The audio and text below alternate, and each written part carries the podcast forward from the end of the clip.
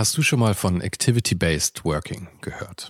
In einer sich ständig weiterentwickelnden Arbeitswelt bietet dieses Konzept nämlich eine flexible und auch effiziente Antwort auf die modernen Anforderungen an Arbeitsplatzgestaltung und Zusammenarbeit.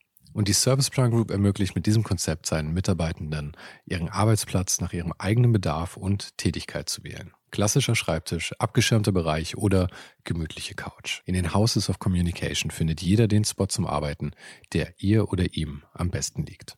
Von Fokusboxen über Phoneboxen bis hin zu Meetingräumen findet so jedes Team die passende Umgebung, um produktiv und kreativ zu arbeiten.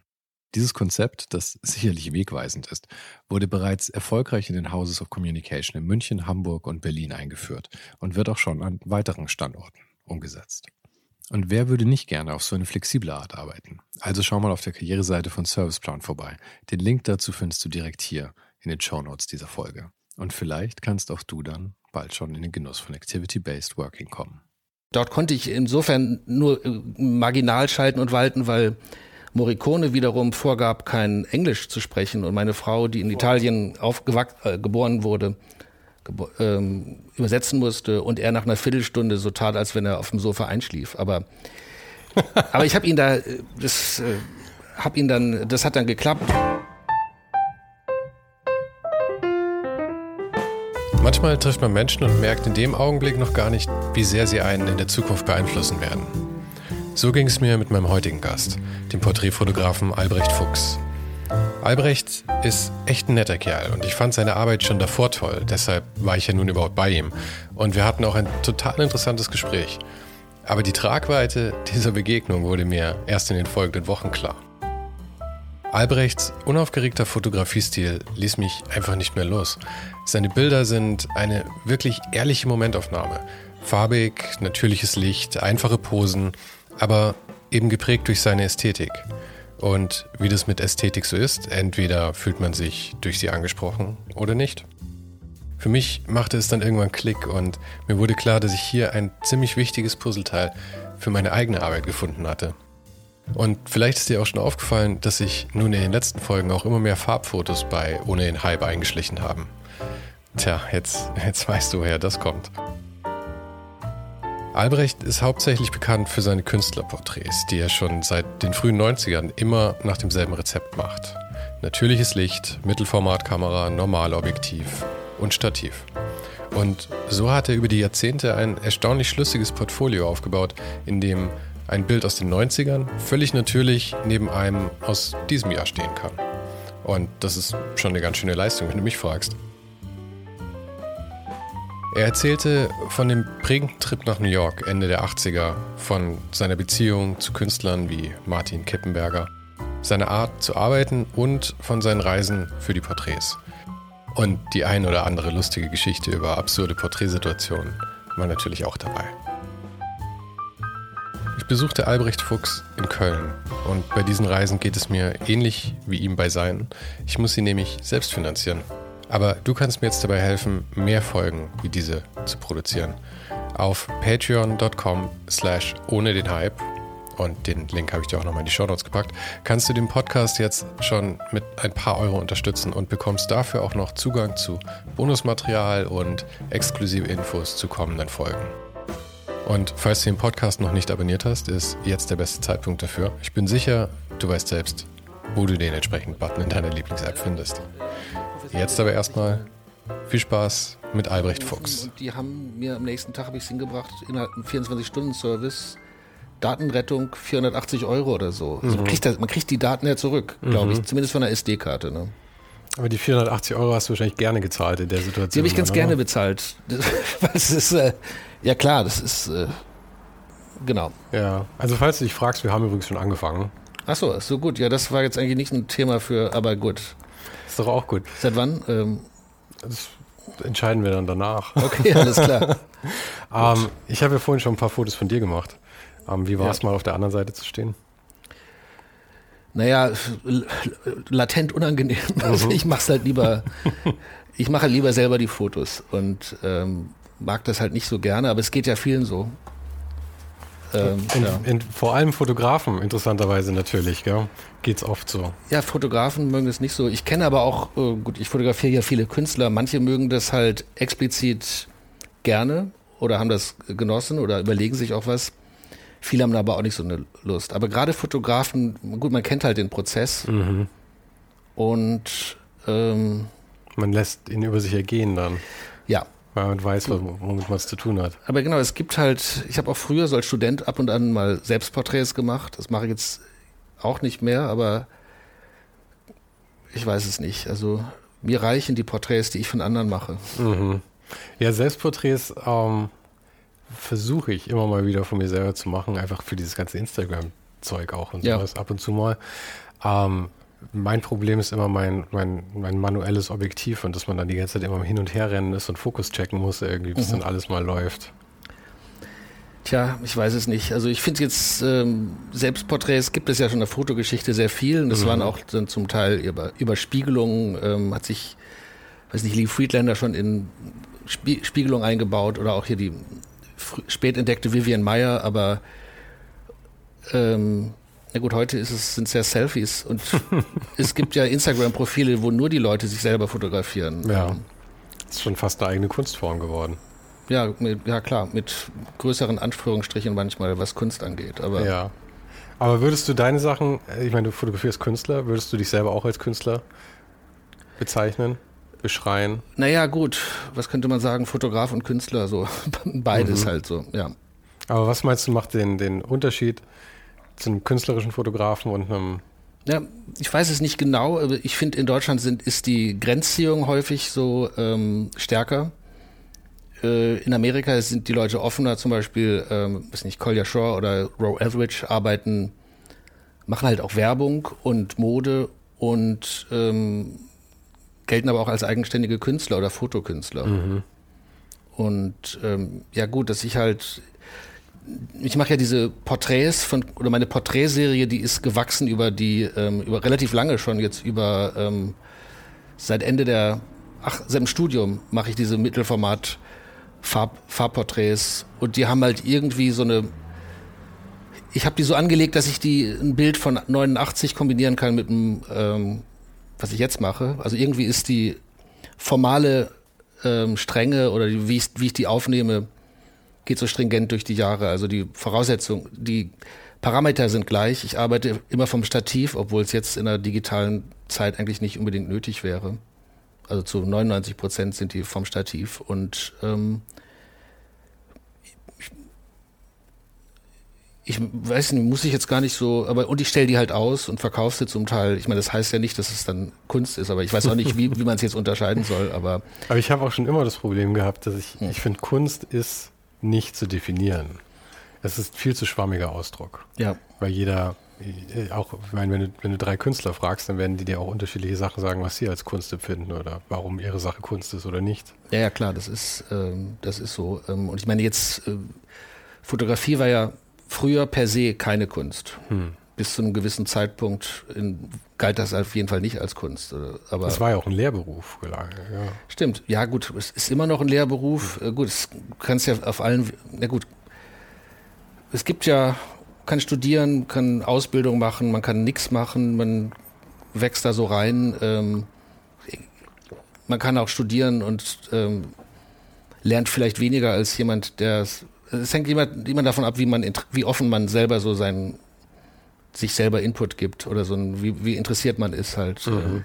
Also meinst du, man kann ein Studium auch ersetzen durch so ein Nee, ich fand das ähm, schon sehr wichtig, ähm, einmal so den, also die Auseinandersetzung mit Kommilitonen und man hatte ja auch schon Geschichte der Fotografie und ähm, eine andere Auseinandersetzung und ich habe zum Beispiel im Gegensatz zu vielen Fotografen nicht ähm, so assistiert richtig, mhm. also nur mal vielleicht so aber es hat jetzt so ein Studium hat, da kann man halt sehr viel, kann man Technik lernen, man kann aber auch ähm, einfach sich so seine eigene Technik so, ähm, also es ist jetzt nicht so eine, es war relativ unschulisch. Ähm, ich fand den Kontakt mit anderen Kommilitonen wichtig und ich habe in Essen studiert und wir hatten ähm, ein sehr gutes Farblabor und konnten da auch die Filme entwickeln lassen. Also das heißt, man konnte ähm, sich sehr äh, ausführlich so mit so mit dieser Farbfotografie beschäftigen. Und ähm, ich weiß nicht, jetzt ist es ja, ähm, wenn man studiert, es gibt noch Universitäten, wo es ein Farblabor gibt, aber ähm,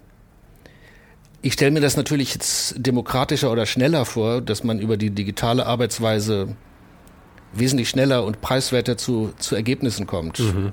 Man hat mehr Möglichkeiten zu üben auch. Man quasi. hat mehr Möglichkeiten zu üben im, im positiven Sinne, aber ähm, vielleicht war es mal, ja, keine Ahnung, ich will jetzt auch nicht wie so ein von der guten alten Zeit reden, aber die Verknappung und dass es Geld kostete, hatte manchmal auch Vorteile. Ja, ja. Wobei das ja, die, die Auswahl könnte das ja regulieren. Ich meine, wenn halt nicht jeder jeden, jeden Dreck dann irgendwie darstellt, ja. sondern dann hast du die, die Verknappung auch wieder da und dann hast du eigentlich nur noch das Positive, oder? Dass du halt die Möglichkeit hast zu schießen und zu schießen und zu ja, üben ja, und zu üben. Ja klar, man hat die Möglichkeit zu üben und man muss halt ähm, auch üben, genau, zu editieren und wegzuschmeißen. Mhm. Ähm, na gut, das ist jetzt ja hier, ich sitze ja hier auch ähm, gegenüber von mir ist so ein Negativordner denke ich mir auch immer, da könnte ich ja auch mal ein bisschen Kapazität wegschmeißen, aber das macht man halt nicht. Das ja. ist halt auch irgendwie ablesbar, quasi dieser Prozess. Es ist halt der Prozess. Und es ist ja auch ein Kunstwerk in sich eigentlich schon wieder, muss man sagen, dieses, ja. dieses Regal dann einfach letzten Endes. Ja, aber es ist ja halt auch, äh, wenn man nochmal so einen, weiß nicht, Sachen, die man vor 20 Jahren fotografiert hat, nochmal neu anguckt, entdeckt man manchmal auch wieder ähm, vielleicht doch andere oder Bilder, die man außer Acht gelassen hat. Mhm. Das kann einem natürlich, das ist ja das Gleiche in der digitalen ähm, Welt, ist, ich finde es halt, der Zugriff ist erstmal leichter, man macht einen Ordner auf und ich glaube, da muss man jetzt halt irgendwann sehr diszipliniert die Datensicherung vorantreiben, über die Jahrzehnte dann. Mhm. ja, die Daten, da bin ich sehr akribisch mit der Datensicherung. Ich bin ein sehr ängstlicher Mensch, deswegen okay. bin ich da sehr. Ich sehe bei dir hier auch eine ganze Bataillon an Festplatten. Ja, also. aber das ist jetzt auch wahrscheinlich, wenn du jetzt so akribisch bist, vielleicht ist es äh, auch jetzt nicht so das State-of-the-Art ähm, Archivierungssystem, obwohl die alle doppelt und dreifach irgendwo. Das, ich glaube, das reicht ja eigentlich. Das ist das Einzige, ja. was ich will. Ich will ja zumindest zwei Kopien zu jedem Zeitpunkt irgendwie. Ja, genau. Ja, und dann lasse ich dir auch noch ähm, die Bilder, für die ich mich entscheide, werden dann noch eingescannt. Äh, nicht eingescannt, die sind ja digital, aber die äh, werden dann noch bearbeitet, die sind dann auch nochmal auf dem, meistens in dem Labor auf dem Server und äh, jemand, der mir die Bildbearbeitung noch final macht, der mhm. hat sie auch noch. Also. Okay. Ähm, falls du dich fragst, was ich hier mache, ich werde nur mal ganz kurz das Fenster zumachen tatsächlich. Achso, ist doch zu laut, alles klar.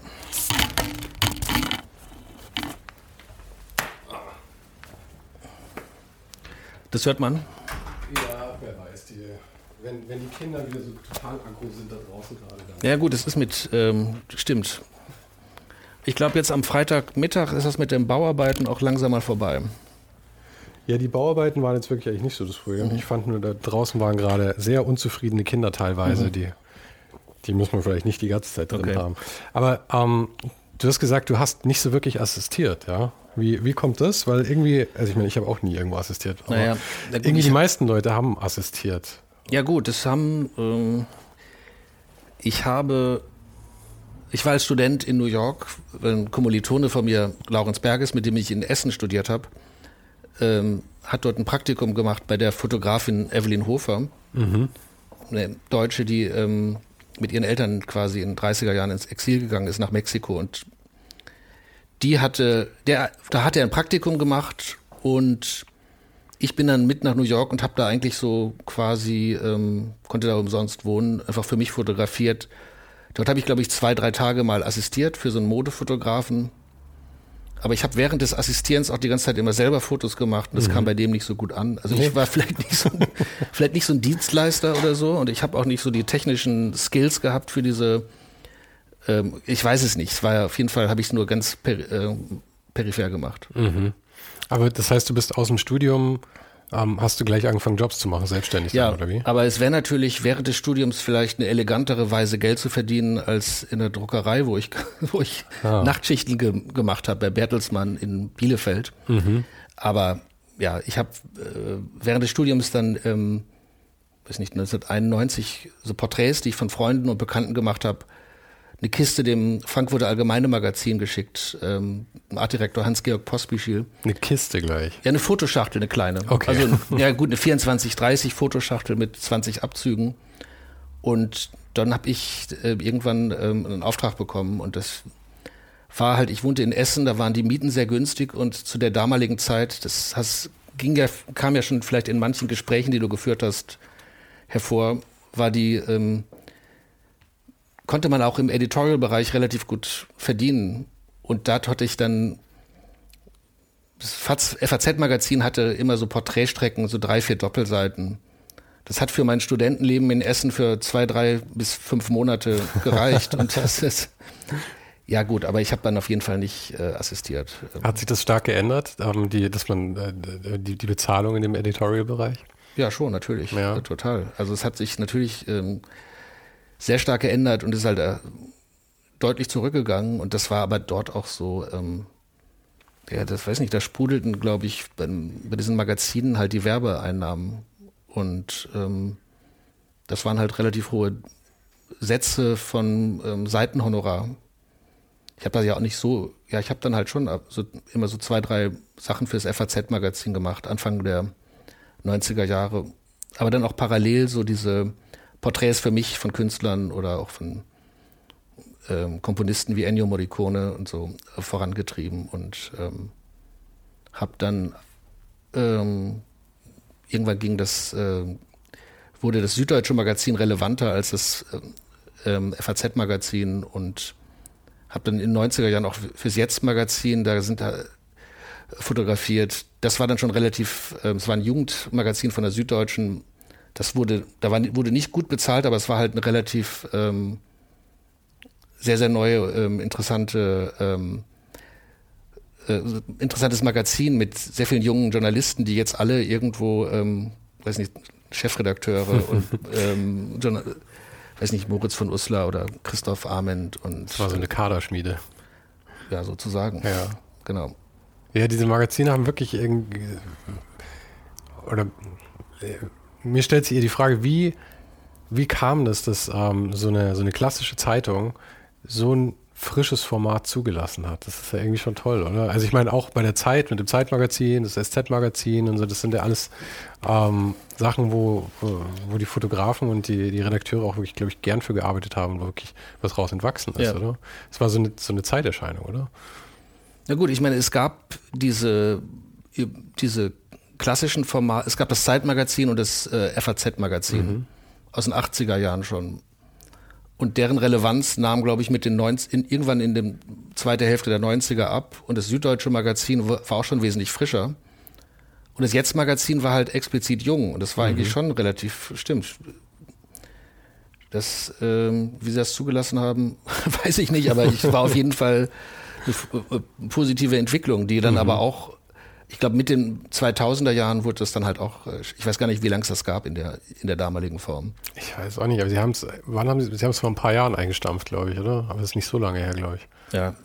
Hm. Ich habe es dann halt nicht mehr so verfolgt. Und das Zeitmagazin war, wurde zwischenzeitlich ähm, eingestellt und wurde dann Zeitleben und dann ähm, ist es ja, weiß nicht, seit 15 Jahren wieder da.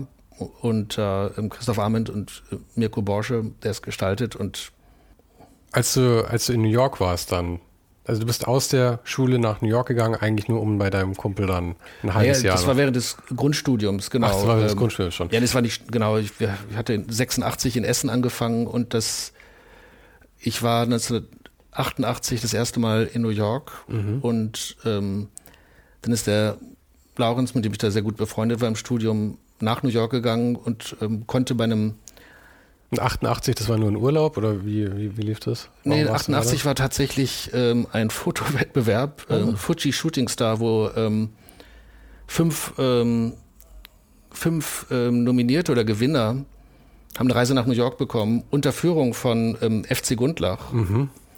Und das war im Nachhinein halt sehr, sehr gut, weil FC Gundlach uns halt schon mal so, äh, wir waren sechs, sieben Tage dort, jeden Tag irgendwie äh, ins, also ins MoMA gegangen, Whitney Museum, ähm, Ausstellungen, Fotografen besucht ähm, und, und Sammler. Wir waren bei Joanne Michaels, dem Fotokünstler, und ähm, das lief eine Mapplethorpe-Ausstellung im Whitney Museum.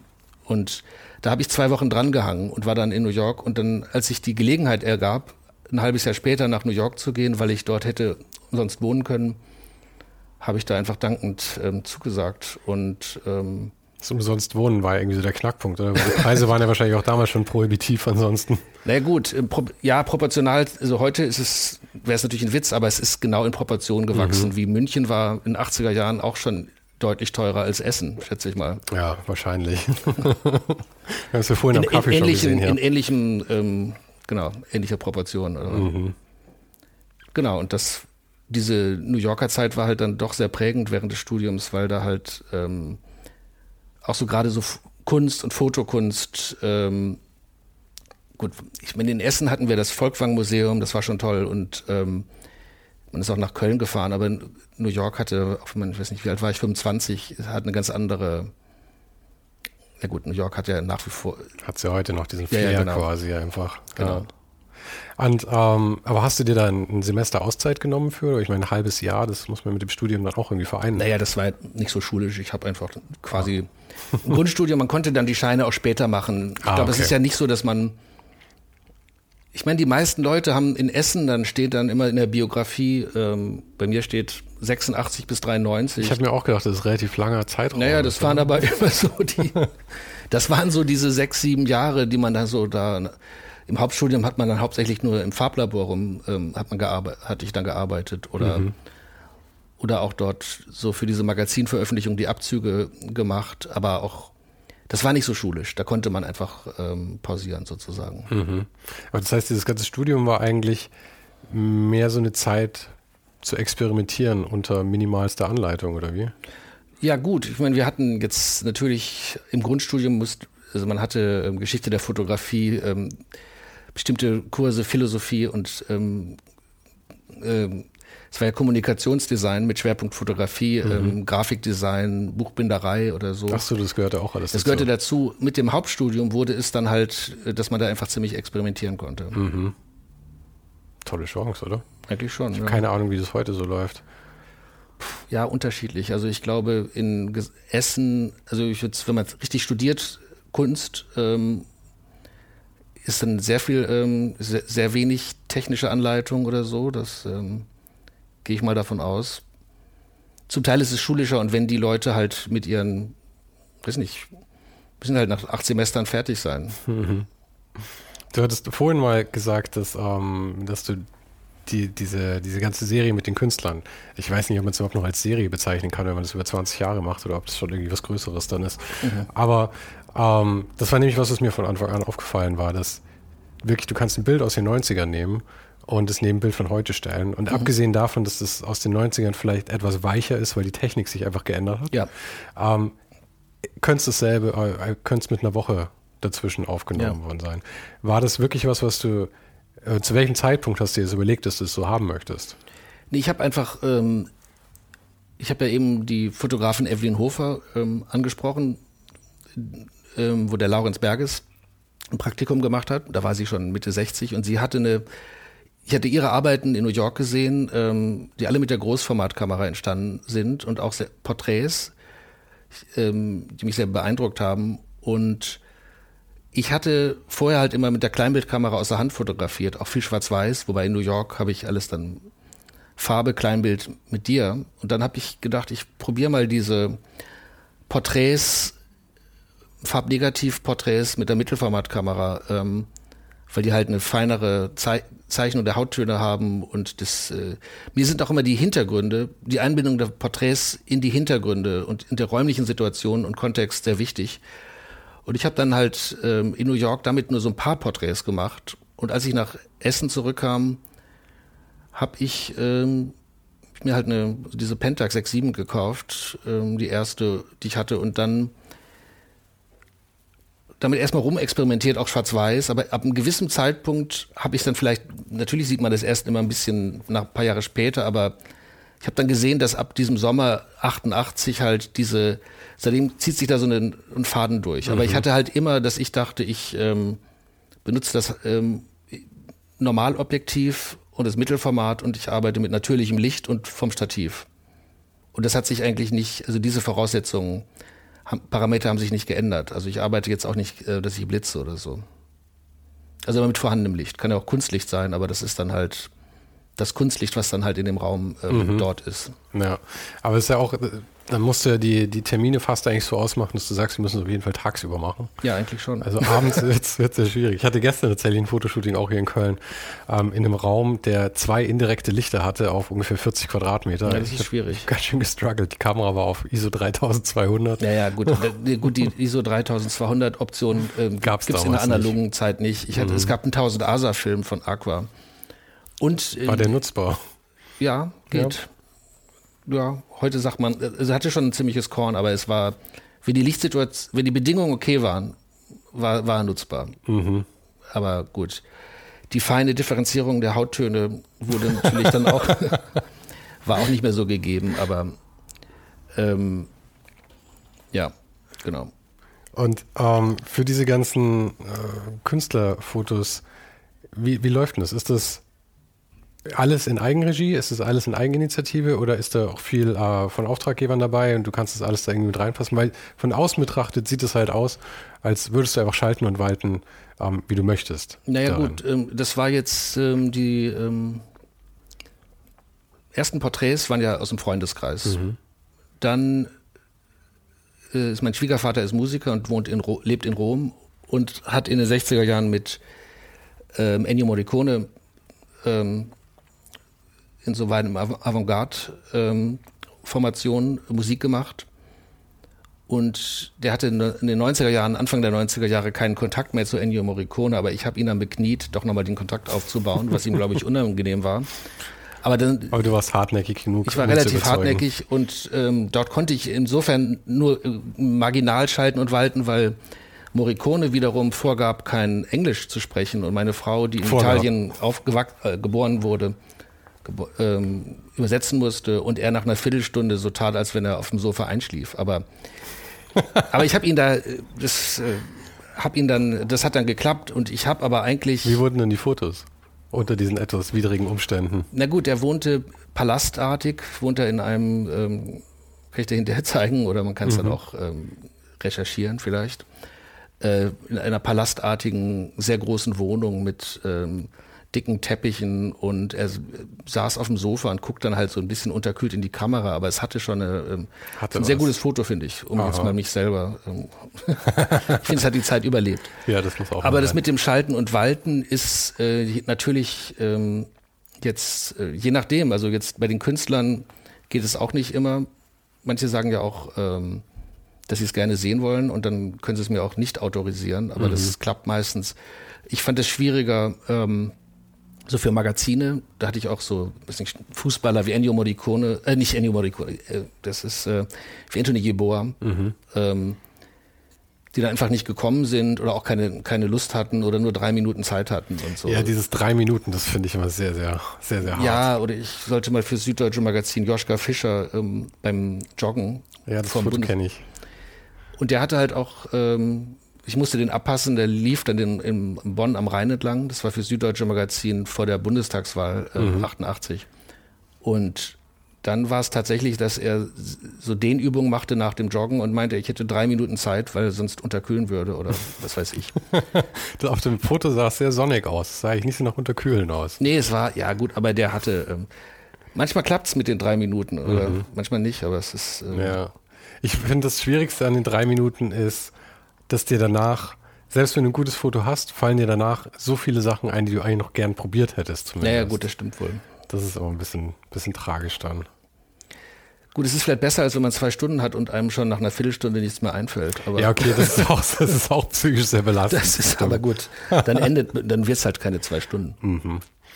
Ähm, aber die, äh, also es kommen teilweise eben die, diese ganze Serie ist also zusammengeschustert aus Sachen, die in Eigeninitiative passieren. Also du suchst dir ja. Künstler und Sachen, die aber auch unter Auftrag passieren, ja? Ähm, ja gut, ich habe jetzt diese Serie, das hat, ich habe natürlich auch ähm, sehr viele Leute fotografiert, die keine Künstler sind. Mhm. Das ist jetzt ja für nicht, auch nicht wichtig jetzt für die Art, des, wie ich das Porträt mache. Aber es hat halt sich über diese eigen, dieses Interesse dann so entwickelt. Es sind, ähm, dass es meistens Leute sind, die im künstlerischen Bereich arbeiten. Mhm. Die erste, der erste Auftrag war eine Snookerspielerin, also dieses das englische Form, mhm. genau, Billard in England äh, fürs FAZ-Magazin. Und, ah ja, Dankeschön.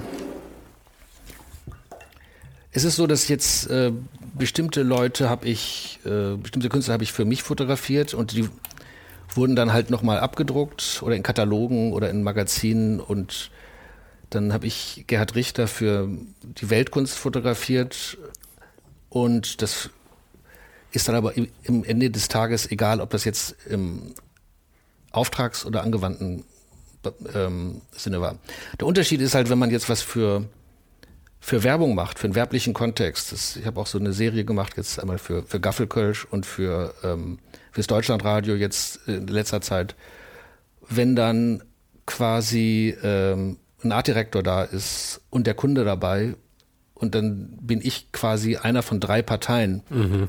Also eigentlich, wenn ich wenn ich das, wenn ich jetzt nicht irgendwie noch ähm, wenn das Foto nicht in einem äh, Entscheidungsprozess mit, mit, mit mehreren Leuten äh, vonstatten geht, ist es mir halt immer lieber, dass ich halt einfach wirklich, äh, klar, es kann mir natürlich jemand das Bild nicht autorisieren, weil er sich nicht gefällt, aber dass ich erstmal in Anführungsstrichen schalten und walten kann, wie ich will. Wobei ich natürlich jetzt, wenn ich jetzt jemand sage, setz dich mal auf den Tisch und der sagt, habe ich keine Lust zu, dann ist es halt, ähm, hatte halt keine Lust dazu. Ja. Der, der Julian Baumann hatte da eine ganz lustige Geschichte mit Haruki Murakami auf dem, ja. auf dem Klavier fürs Zeitmagazin. Ähm, kannst, kannst du dir mal anhören, das war, mhm. war, war, auch ganz lustig äh, und passt da ganz gut dazu. Ähm, eins von meinen Lieblingsfotos übrigens ähm, war auch sehr palastartig von dir. Ähm, das war die Corsini-Familie, glaube ich, war das? Ja, ja, stimmt. Dieses Ehepaar. Ähm, ich weiß leider überhaupt nicht, wer das eigentlich ist. Vielleicht ist es nee, eine Bildungslücke, aber. Das ist, glaub, das ist von 1997. Das mhm. war für. Ähm, Wie hast du diese Jahreszahlen so, so schnell parat? Ich bin naja, gut, das schon beeindruckt. Oder kannst du die hinter mir ablesen an den Ordnern? Äh, ich habe super Augen. Geht ganz schnell. Nee, ähm, ja 97, ja, ich glaube, das war 97. Vielleicht, vielleicht irre ich mich auch. Aber es war auf jeden Fall ähm, 96, 97 für Architektur und Wohnen. Und da war, ich weiß aber nicht mehr genau die Geschichte, aber ich glaube, das ging halt um Adelsfamilien in, mhm. in Florenz.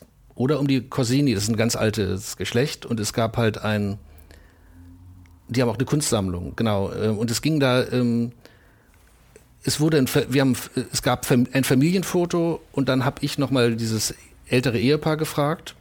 Und da gab es Zwillingsschwestern. Und die wohnten halt tatsächlich in, ähm, wenn, der, wenn der Raum 90 Quadratmeter groß ist und ähm, vielleicht sechseinhalb Meter hoch, und alles mit, äh, mit, mit, mit Kunst und, und alten Möbeln und die Leute entsprechend. Und das, das Licht war sehr schön. Ja. Und ähm, das war halt auch irgendwie, ist da noch eine ganz, ganz andere Zeit, die da so äh, in den Gesichtern. Ähm, es wirkt auch so ein bisschen wie so ein altes Adelsölporträt. Ja, ja, genau. Irgendwie. Das, das, halt das Licht ist natürlich auch einfach schon per se toll gewesen dort. Mhm. Also einfach durch den Raum selber schon, meinst du? Ja, klar, es ist natürlich auch jetzt so, wenn man dann reinkommt, ein bisschen ein Glück. Wie ist das Wobei, wenn dann einfach so hohe, hohe Fenster in, in Räumen, wenn es dann draußen bewölkt ist, äh, ist das Licht von der Qual Lichtqualität eigentlich auch gut. Mhm. Es würde dann halt vielleicht eine längere Belichtungszeit erfordern. Aber wir sind vorhin ähm, mal wieder abgedriftet. Wir, mhm. wir in, so in deinem Leben hatten wir uns vorgearbeitet eigentlich bis New York erst. Mhm. Und dann warst du dieses halbe Jahr dort, bist zurückgekommen und äh, wie ging es dann weiter? Also du hast dieses Studium beendet, hast parallel ähm, in der Druckerei gearbeitet, glaube ich, hast du gesagt. Na, ich habe, na gut, das, ich habe im Sommerferien dann, ich komme aus Bielefeld bei Bertelsmann, äh, habe ich auch schon mit Magazinen zu tun gehabt. Da wurden an der Faden, da wurden nämlich die Geo-Magazine zusammengeheftet mhm. oder so. Nachtschichten gemacht, da konnte man relativ äh, gut ähm, im Sommer Geld verdienen. Aber nach New York ging es erstmal nach Essen und zwar im Winter zurück und das sorgte erstmal nicht gerade für gute Laune. Also, aber ich habe dann, ja gut, im Farblabor so, ja, so mein, einfach meine oder auch noch weiter so Studienprojekte gemacht und mit den frühen 90er Jahren und meine Porträt, genau, irgendwann diese Mittelformat-Porträts für mich so ähm, auch in Deutschland weitergemacht und in, ähm, genau, ab 91 habe ich dann halt diesen mal dann für, für Magazine so vereinzelt erstmal gearbeitet. Und das parallel, also während des Studiums dann gemacht und ähm, 94, 93 war ich fertig in Essen und dann bin ich 94 nach äh, Köln gezogen und habe halt ähm, erstmal für Magazine gearbeitet und dann ähm, War es Köln, weil das so die, die nächste größere, die nächste große Stadt war? Oder warum ja, wurde gut, es Köln? Äh, die nächste größere Stadt wäre vielleicht Düsseldorf. Mhm. Ist ja mhm. auch als Fotostadt prädestiniert, aber wir waren häufig, äh, mit Frau als Amerikanerin, sind wir am Wochenende nach Köln gefahren, weil es hier auch ein, ähm, ein Kino gibt, wo die Filme im Original liefen. Ich meine, es ist ja heutzutage ähm, fast irrelevant, weil man die halt sich ähm, so aber das war das schlagende Argument, ja. Ja, und ich fand dann, gut, ich habe ja quasi Köln, ähm, als Köln noch diese äh, tolle ähm, Kunststadt, ähm, wo alle hier waren, ähm, waren eigentlich fast verpasst. Äh, mit, mit 94 bin ich da hingezogen, da war es dann schon fast vorbei. Da war mhm. Berlin noch nicht ganz so, da waren schon, Berlin war noch nicht ganz so der Hype, aber es war schon, ich hätte ja auch nach Berlin ziehen können, aber ich habe mich dann, wir haben uns für Köln entschieden. Ist auch gut, es muss ja nicht jeder nach Berlin Nein. ziehen. Und ähm, dann habe ich, ähm, ich hatte ähm, ein, ein, ich habe quasi einen Kontakt zu einem Galeristen in Berlin gefunden über Porträts, die ich von einem Herrenschneider in London gemacht habe, und zwar von Dennis Wilkinson. Und der Bruno Brunett, der Galerist aus Berlin, hatte mich angerufen, ähm, ob man nicht diese Serie von dem ähm, Dennis Wilkinson, der eine sehr schillernde ähm, Gestalt war, als Edition vermarkten konnte. Und der Dennis Wilkinson ist, ähm, konnte Deutsch, weil er als äh, englischer Soldat irgendwie Verhöre geführt hat nach dem Krieg oh. oder der war so quasi Geheimdienst. Auf jeden Fall hatte der ähm, hatte, der ist dann mit seinem Jaguar E-Type immer durch Deutschland gefahren und hat Maß genommen, unter anderem von Leuten wie ähm, Lüppertz und Baselitz und Konsorten und mhm. auch der Bruno Brunet, der ähm, der, der in der Paris-Bar als Kellner gearbeitet hatte, bevor er eine Galerie gegründet hatte oder bevor er in Galerien arbeitete. Der war wiederum für mich äh, wichtig, weil ich über ihn quasi einen Kontakt zu dem Assistenten von ähm, Martin Kippenberger bekommen habe, Johannes Wohnseifer. Weil Kippenberger war ein Künstler, der mich halt schon immer, als ich noch mich hauptsächlich so für Fotografie oder Fotopositionen interessiert habe, ähm, schon in den 80er Jahren, ähm, war gut, war eine legendäre Gestalt, war mhm. auch über seine Person sehr präsent. Ähm, den hat mich interessiert und dort habe ich quasi 95 den ähm, Porträttermin äh, mit Martin Kippenberger ähm, ähm, vereinbart und daraus wurden dann drei Termine mit einer Reise nach Dawson City in Kanada, im Yukon-Gebiet, wo er eine U-Bahn-Station aus diesem landesüblichen ähm, Holz, äh, also wie so eine Blockhütte, da in den Matsch ge gesetzt hatte. Und irgendwie hat sich so über diesen, ähm, über diese Serie von Kippenberger die Beschäftigung mit den Porträts von Künstlern auch beschleunigt, weil ich quasi weil es da halt wieder so sehr viele ähm, Bezugspunkte, also dann bin ich, seitdem bin ich mit dem Johannes Wohnseifer befreundet und habe ähm, eine, relativ viele Künstler aus dieser Generation dann fotografiert, wie Michel Majerus, äh, Elizabeth Payton. Ähm, ich glaube, das ist so meine Generation, die in Mitte bis Ende der 60er Jahre geboren sind. Und ähm, so habe ich halt mehr und mehr diese Künstlerporträts gemacht, aber immer noch parallel halt ähm, für Magazine ähm, fotografiert und aber nicht nur nicht nur Künstler, sondern ähm, ich meine, so langsam stelle ich fest, ähm, dass es so eine, dass die Schublade so ein bisschen wirkt, dass man dann, dass die Leute dann denken, wer Künstler fotografiert, kann keine Sportler fotografieren oder so. Was nicht stimmt, weil Julian Baumann kann ja auch sehr gut ähm, Fußballer fotografieren, aber auch Schriftsteller. Ja, ja. ja die Fußballer vor allem mit Passion auch. Ist ja. ja gut, das ist jetzt ähm, vielleicht jetzt, weil ich mich persönlich nicht gar nicht so stark dafür interessiere, nicht so eine Passion von mir. Ja. Aber das mit den Künstlern, das ist ja auch, es ist, glaube ich, immer ganz gut, wenn man ähm, bereit ist, sich selber so ein bisschen in die Schublade auch reinzusetzen, weil es für die Leute dann auch einfacher wird, einen für Sachen zu buchen oder zu sagen, okay, ja, klar, der passt dafür irgendwie. Das, das stimmt natürlich, ist es, ist es einfacher, aber ähm, es ist nicht so, dass ich dann jetzt irgendwie denke, das ist jetzt eine lohnenswertere Kategorie von Mensch. Wobei ja, es ist ja vielleicht, ver, da verrenne ich mich da. Aber, aber es, es geht ja auch mehr um Interesse, glaube ich. Ja, ja nee, das klar, das ist so mein Interesse. Halt. Ja. Also ich liebe ja auch Film, aber ich finde zum Beispiel Schauspieler ist, äh, ist, äh, kommt mir schwerer vor, weil A, wenn man jetzt so in die oberste Kategorie, äh, ich habe mal irgendwann fürs Jetzt-Magazin Mel Gibson fotografiert, da war dann so drei Leute mit im Raum und ich hatte wirklich nur eine Minute und so. Oder als ich mal nur eine harmlose Frage gestellt habe, haben die mich angeguckt, als wenn es eine Grenzüberschreitung wäre und so. Mhm. Also da ist mir jetzt die Kontrolle von außen. Außerdem äh, sind ja Schauspieler so von ihrem Gesicht abhängig, also, beziehungsweise von ihrem äußeren Erscheinen, dass, dass die halt auch versuchen, das Bild viel stärker zu, zu kontrollieren. Mhm. Oder manchmal da so sitzen und dann quasi auf Anweisungen warten. Und ähm, ich bin aber kein Regisseur. Also, ja. Also ich, ich habe auch, also ich weiß nicht, also das war jetzt, ähm, war jetzt halt einfach nicht so, ähm, ich habe ja auch, wo ich habe auch Schauspieler fotografiert wie ähm, Isabella Rossellini für ein, für ein Magazin oder ähm, Isabelle Huppert, die allerdings ähm, sehr stark gefotoshoppt werden wollte. Ja. ja, ja das, das finde ich aber die, die schwierigste ähm, Bitte, wenn die Leute sagen, könnten wir da noch was dran machen. Das, ähm, naja gut, das ist. Äh ich, ich, wüsste als erstes schon mal gar nicht wie. Da fehlen mir die technischen Möglichkeiten schon für. Und zweitens habe ich da fehlen mir die, weil ich auch kein Interesse daran habe.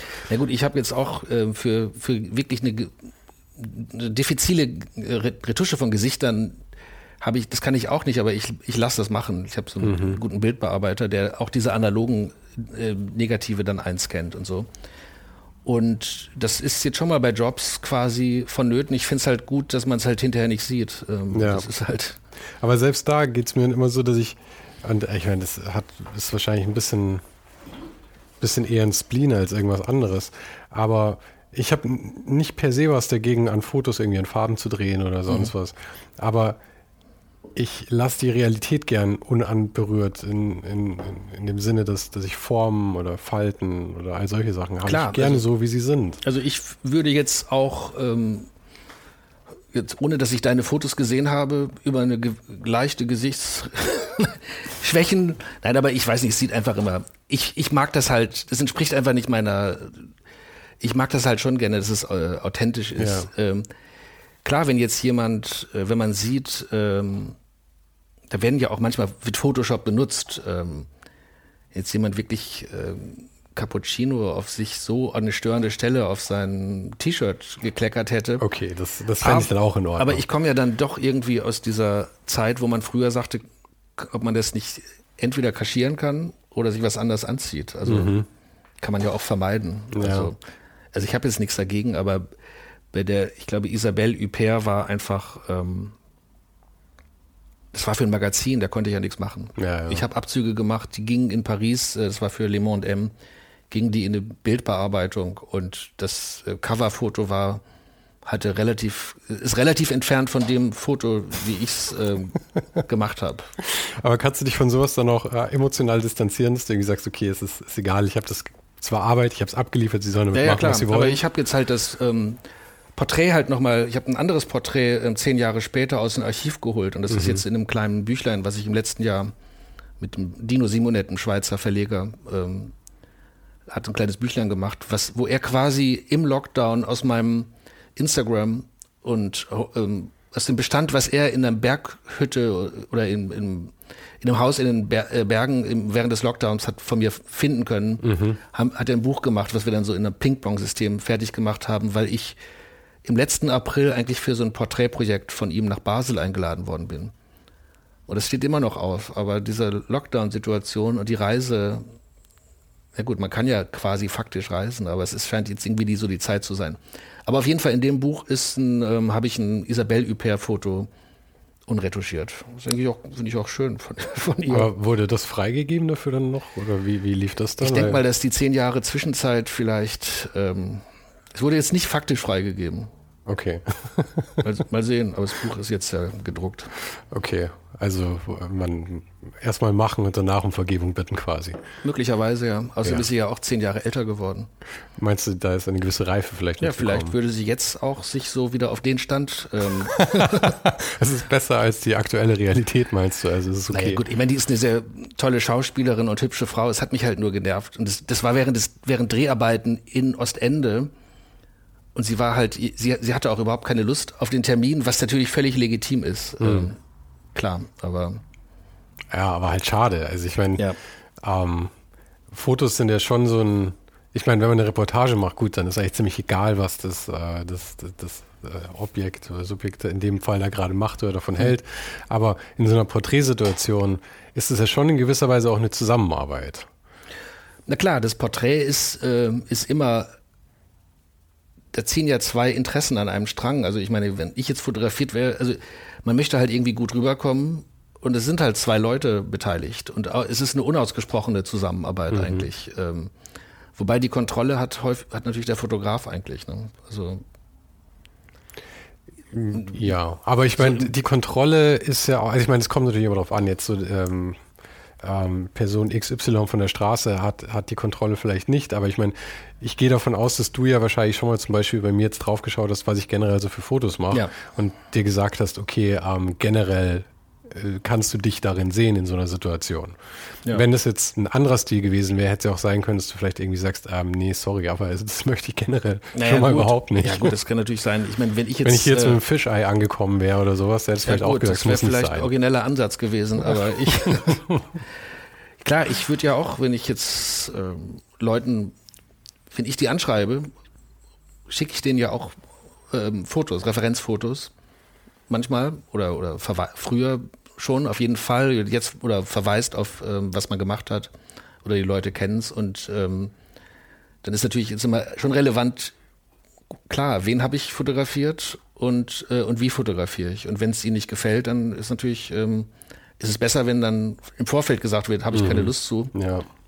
als wenn es dann einem hinterher ähm, unmöglich gemacht wird die Bilder zu benutzen und die Referenzen sind ja schon immer so das Ausschlaggebende. Ich meine, ich nehme an, ich sitze jetzt auch hauptsächlich hier, weil ich mit Martin Fengel eben schon gesprochen hatte. Ja, gut, es ist halt so eine Kette, wie ich halt genau. zu Kippenberger gekommen bin, als ich Kippenberger noch, als ja ich noch nicht so viele Referenzen hatte.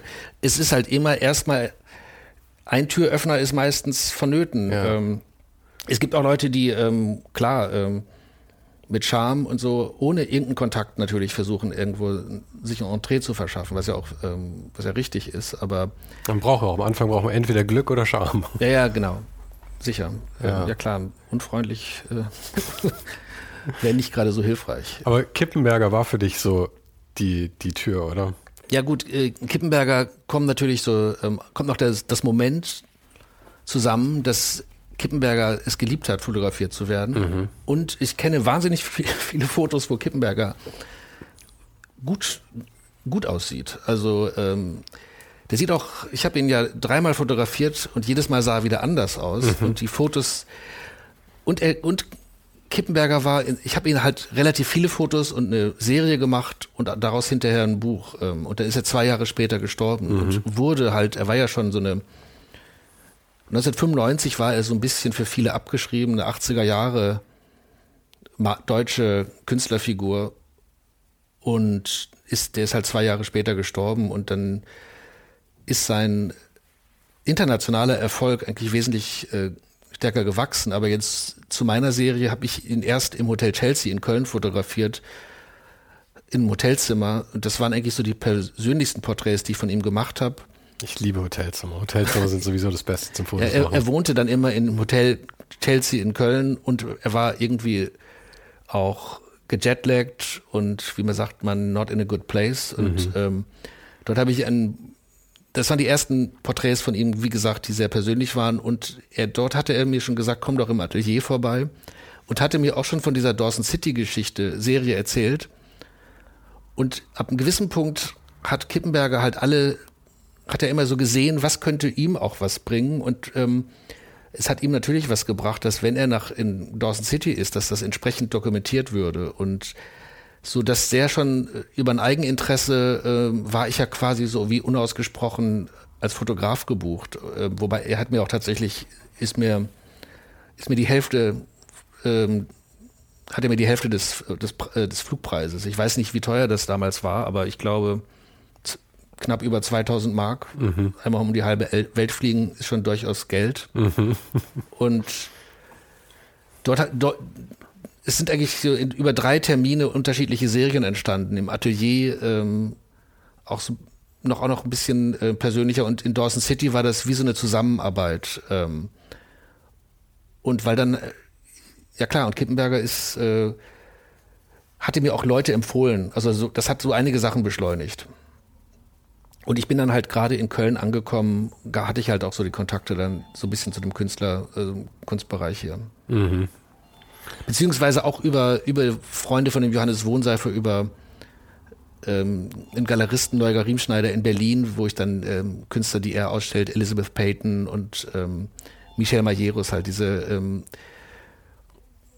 quasi neue Generation von jungen Künstlern, die damals auch so Anfang 30 waren, Ende 20, Anfang 30, die alle ähm, ziemlich erfolgreich und bekannt geworden sind. Äh, oder Thomas Demand. Den, wobei das war fürs ID-Magazin. Also da, das hat sich da einiges beschleunigt. Mhm. Aber man muss ja auch die, die Gelegenheit da nutzen und die Initiative haben, dass, das auch, also erstens mal zu sehen, dass das gerade passiert, dass diese Tür ja, sich öffnet und dann muss man ja auch durchgehen. Und ähm, ja klar, das, dranbleiben. Und das, das hast stimmt. du offensichtlich dann gemacht. Das habe ich dann gemacht und dann habe ich aber, wie das, dann habe ich über die Galerie ähm, von Martin Kippenberger, Gisela Kapitän, auch ähm, Künstler kennengelernt wie Christopher Williams, ähm, Fotokünstler, Konzeptkünstler aus LA und den, den wollte ich immer fotografieren und er hat mir gesagt, ähm, ja, mit Vorbehalte, er müsste erstmal Sport anfangen oder abnehmen und ich ihn, glaube ich, zwei, dreimal gefragt und irgendwann habe ich ihn in Köln getroffen. Gib mir drei bis vier Jahre. Nee, und der meinte, okay, er gibt auf, dann soll ich aber nach LA kommen und dann vermittelt er mir halt wieder, ähm, vermittelt er mir. Ähm, Damit sich das lohnt, dass du überhaupt nach LA kommst, mein Ja, genau, weiter. und ich habe das dann, ähm, dort hat er mir halt so äh, quasi so die relevantesten oder wichtigsten Künstler der ähm, Westküste, Westküstenszene wie ähm, John Baldessari, Mike Kelly, Paul McCarthy ähm, empfohlen und ich war halt für weiß nicht, für fünf, fünf, sechs Tage dort oder, oder, oder, oder anderthalb Wochen mhm. und habe das noch kombiniert mit einem. Da warst so, du ganz schön unterwegs dann, oder? in der Zeit musst du ja wahrscheinlich ganz schön Strecke auch abreißen dann. Naja, das war halt, äh, man sitzt halt sehr viel im Auto. Ja. Ich habe, glaube ich, zwei ähm, Fototermine an einem, am Tag gehabt und ähm, wow. konnte damals bei meinem Schwager wohnen, ähm, der in LA wohnte. Das, mhm. Ähm, und habe das noch und habe noch für ein, für ein Schweizer Magazin was, äh, was fotografiert. Das war aber eine effektive Reise, aber das lief auch wieder über so ein Beziehungsgeflecht. Äh, ja. Aber das ist total lustig. Ich will mich jetzt nicht mit dir vergleichen, aber ähm, ich mache gerade exakt dasselbe irgendwie. Ja. Also ich, mit diesen Interviews und den dazugehörigen Fotos war es halt exakt genauso. Ich habe auch einfach am Anfang irgendwie geschaut, irgendwen zu, äh, da, dafür gewinnen zu können. Und dann gibt es halt jedes ja, Mal wieder so kleine Türen, die neue Türen öffnen und dann fährt man irgendwo hin und versucht so viele Termine wie möglich da reinzustopfen, ja, klar, damit sich das auch finanziell irgendwie lohnt. Ja, absolut. Finanziell ähm, ist es natürlich ein Unterschied, wenn man jetzt ähm, nach LA fahren mhm. würde und müsste dort ins Hotel und ähm, ich hatte damals, glaube ich, noch Flugmeilen, die sammelt man jetzt ja nicht mehr so, so leicht, glaube ich. es also, wird schwieriger. ich bin quasi auf Meilen hingeflogen und konnte dort so umsonst wohnen und hatte dann noch, ein, noch einen Job. Das war dann so, dass man so ein bisschen ähm, guckt, äh, mhm. wie, wie, wie es sich halt ausgeht. Aber das lief immer alles aus, äh, aus, aus, aus, deiner eigenen Tasche, ja, diese ganzen Sachen. Ja, das lief aus der eigenen Tasche. Dann, ähm, ja gut, mit ähm, Kippenberger in Dawson City hatte die Hälfte für den Flug gezahlt.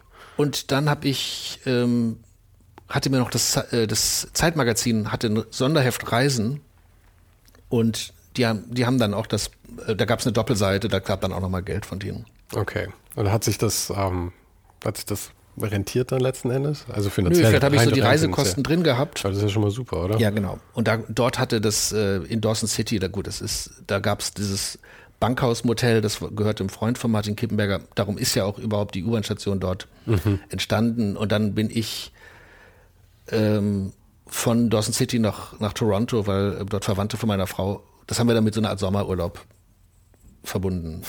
Ja, ja, ja, aber das ähm, führt ja auch häufig zu ähm, kleineren Schwierigkeiten, wenn man dann die Partner oder so damit involviert und sagt, wir machen jetzt Urlaub. Ich muss dann allerdings zwischendrin mal kurz ja, einen Tag ist, weg. Das, das stimmt. Ja, aber da muss man durch dann wohl. Mhm. Ähm, die, aber wenn, wenn ich das mal fragen darf, ähm, mit was finanzierst du dich denn hauptsächlich so? Ich meine, da, diese ganzen Aufträge haben dich ja auch viel Geld gekostet. Ich meine, jetzt hast du natürlich auch Ausstellungen, mhm. ähm, es gibt Bücher. Ja. Ähm, ist das aber tatsächlich auch so der Hauptteil? Du machst ja aber auch noch ähm, äh, für Kundenarbeit? Ähm, ich mache für Kunden, ich habe ähm, jetzt für, das war ab 2015 äh, war das so, da hatten wir, glaube ich, 2015 hat mir Gaffel monatlich, Gaffelkölsch, mhm. monatlich ähm, Summe X überwiesen für eine Porträtserie von Protagonisten aus Köln, die quasi ähm, in vielfältiger Form als Werbeträger, so von Plakatwand bis ähm, Bierdeckel und so weiter oder online.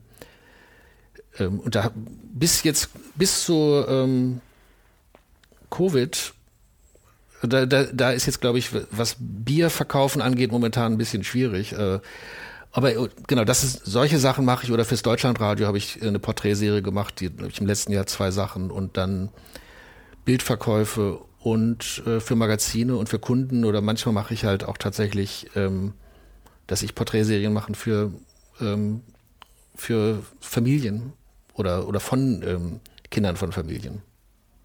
Das ist so das Portfolio, mhm. wie, man, wie, wie, man sich so finanziert. Aber weil ich arbeite jetzt gar nicht so viel für Magazine mehr und so viel ist für Magazine ja auch nicht.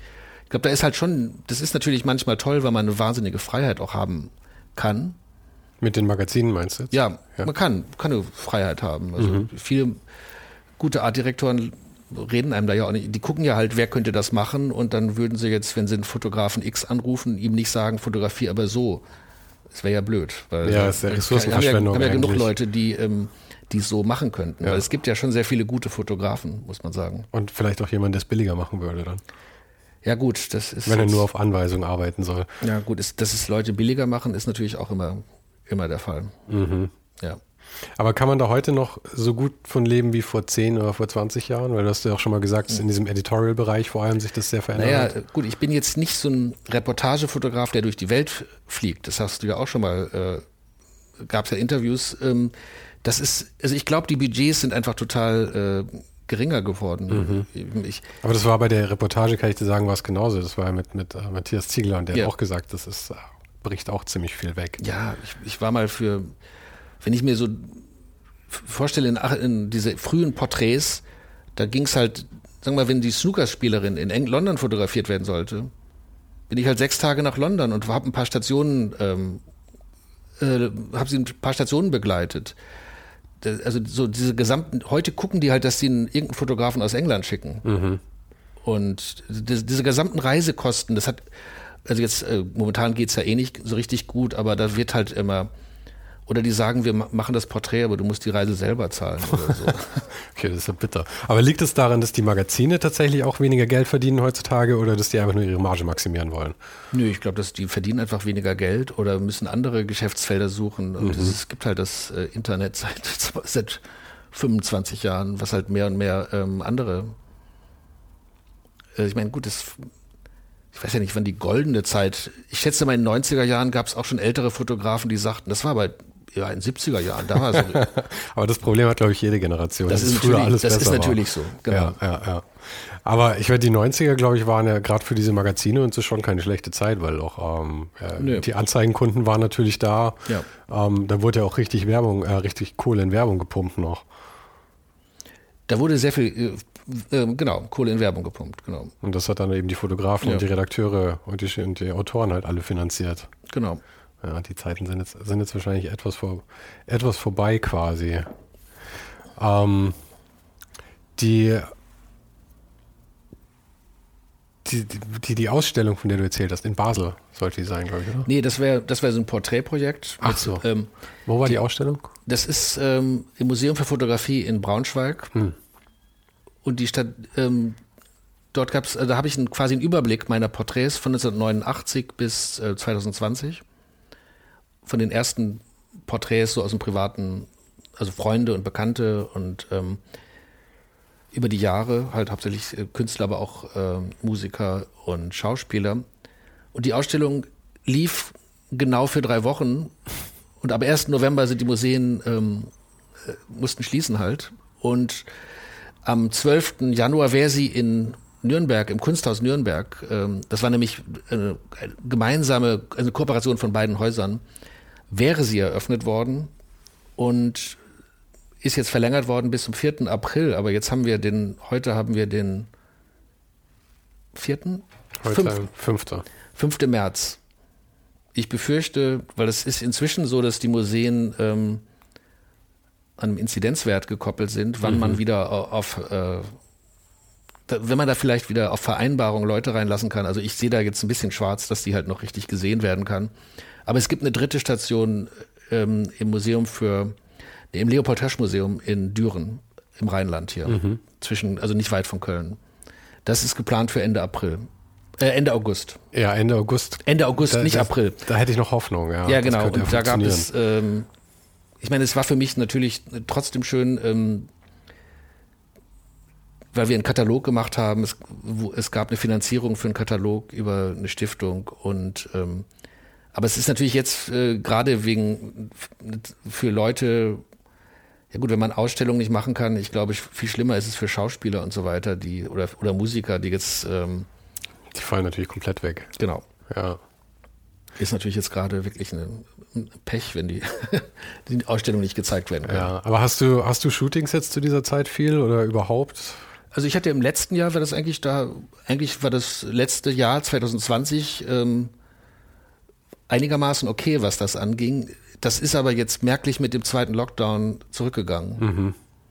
Und es sind so ein, ein paar Sachen ähm, für so ein äh, genau, Porträts. Ähm, ich mache hier so eine Serie für, das heißt ähm, Audioarchiv Kunst. Das sind so zwei Journalistinnen unter interviewen quasi Protagonisten der rheinischen Kunstszene äh, der 60er, 70er, 80er Jahre, Ah, okay. die jetzt aber auch halt dann ähm, natürlich verstreut sind. Ähm, also ich meine, da und dort habe ich jetzt, äh, also ich fahre morgen nach Berlin und mache da zwei Porträts, aber da war jetzt eine relativ lange Pause, weil da das Protagonisten der 60er, 70er und 80er Jahre si- sind, sind die halt auch entsprechend älter und viele haben einfach jetzt erstmal kategorisch ähm, ja, ja, verständlich. Nein gesagt. Aber es sind jetzt so ein paar Sachen äh, ähm, on hold sozusagen. Und ich hoffe, dass sich das dann wieder beschleunigt. Aber das sind dann so Porträts, genau, die im Grunde aus meiner ähm, Arbeit halt diesen Künstlerporträts und die, dieser Szene dann resultieren. Und das ist, ähm, das ist schon länger, ähm, das ist ein Projekt, glaube ich, mit 50, 60 Fotos, wo wir seit drei, vier Jahren dran arbeiten. Und dann gibt es dann noch halt für eine, für eine Bank ähm, einen Vor Vorstandsvorsitzenden irgendwann in, sollte der September fotografiert werden, dann gab es Terminprobleme und dann kam halt diese, jetzt haben, jetzt machen die, glaube ich, also manche, manche Leute fotografieren jetzt durch in der Krise, aber ich habe auch den Eindruck, vieles, äh, viele sind erstmal vorsichtig, wenn man es verschieben kann. Ja, ja, ja, das ist auch, was ich viel höre, dass halt viel verschoben wird und irgendwie, wir schauen mal, wie es in einem Monat ausschaut. Ja, ja. Dann wird es wieder verschoben und Ja, und ich kämpfen einige sehr mit. würde jetzt, ähm, wird, ist geplant, eine Ausstellung bei der Galerie Thomann in Innsbruck zu machen und ich wollte deshalb nochmal für Porträts nach ähm, Wien reisen und da muss man jetzt erstmal schauen, ab wann kann man wieder nach Wien reisen, ohne da in Quarantäne zu gehen und ähm, da muss auch die allgemeine Stimmung vielleicht ein bisschen ähm, sich aufhellen, Ja. dass die Leute auch Lust haben. Du sagtest ja, ähm, du machst äh, öfters mehrere Termine an einem Tag, mehrere Porträts an einem Tag. Naja, idealerweise, ja gut, das, wenn man bedenkt, dass ein Termin so anderthalb, halbe bis anderthalb Stunden dauert, Das wäre nämlich meine Frage gewesen, Ja. wie, wie bei dir so der Ablauf da ist, wie viel Zeit du dir dafür nimmst oder wie Mhm. viel Zeit du dafür hast im, in so einem Normalfall, wenn es den, wenn es den überhaupt gibt. na gut, der Normalfall, wenn die Leute, manchmal fragen sie, wie, wie lange dauert das denn? Sagt man halt eine halbe bis dreiviertel Stunde und versucht eine Stunde rauszuquetschen, aber da ich jetzt halt ähm, von den technischen Mitteln eigentlich ja nur mein Stativ und die Kamera brauche und nicht groß ähm, Licht aufbaue und so, aber idealerweise wäre so plus minus eine Stunde. Oder anderthalb Stunden, dann kann man auch mal vorher einen Kaffee trinken oder, oder man kann woanders hingehen, wenn es eine Örtlichkeit ist. Ich hatte eine Künstlerin, ähm, äh, Nicole Eisenman in New York fotografiert, äh, in ihrem Studio getroffen und sie meinte, sie will aber nicht im Studio. Und dann geht man halt noch ein bisschen Ja. äh, um den Block halt. Oder, oder, eh- oder manchmal haben die ja selber Ideen und dann ein bisschen Zeit wäre ganz gut. Ja, ja, eine Stunde kann ja auch schon knapp sein. Am schönsten fände ich ja immer, wenn man, wenn man, wenn man sich an einem Tag trifft, so eine Viertelstunde oder so und dann am nächsten Tag schießt. Ja, Weil dann kann alles irgendwie so reifen und man kann Naja, klar, das ist, den Luxus hat man nicht. Manchmal Nee. hat man manchmal nicht. Und, ähm, sehr selten sogar, also in meinen Fällen zumindest. ja, das stimmt. Ja. Nee, das ist klar, oder wenn man sich die, wenn man schon mal die Möglichkeit hat, so anzugucken, wie sieht's da aus und so. Ähm, aber nee, meistens geht es nicht. Aber ich bin dir sehr dankbar, dass du dir so viel Zeit heute genommen hast. Okay, ah ja. Und ich ähm, möchte jetzt auch gar nicht noch viel mehr von deiner Zeit in Anspruch nehmen. Außer du hast noch irgendwas, was dir auf der Seele brennt. Wir sind ehrlich gesagt nicht besonders weit gekommen in im zeitlichen Ablauf. In einem zeitlichen Ablauf. So, wir waren in New York und danach hat es naja. dann alles so vage, ähm, vage. Naja, ich glaube, wir haben alles mal angeschnitten wahrscheinlich. Wir ja, muss nicht, ja auch nicht, nicht chronologisch äh, geordnet. Muss nicht chronologisch geordnet sein. Ja. Nee, definitiv nicht. Aber wir haben angeschnitten, das ist durchaus einmal, was die kommerzielle Arbeit angeht, die Rahmenbedingungen ähm, sich äh, fundamental geändert haben. Mhm. Was natürlich auch in 25 Jahren ähm, verständlich ist. naja, genau. Zu erwarten ist vielleicht. Wir sind immerhin bis zu der Ausstellung gekommen, die jetzt ja aktuell ist. Das ist sehr gut und die werden wir auch nochmal verlinken. Okay, gerne. Also Dankeschön. Ja, bitte.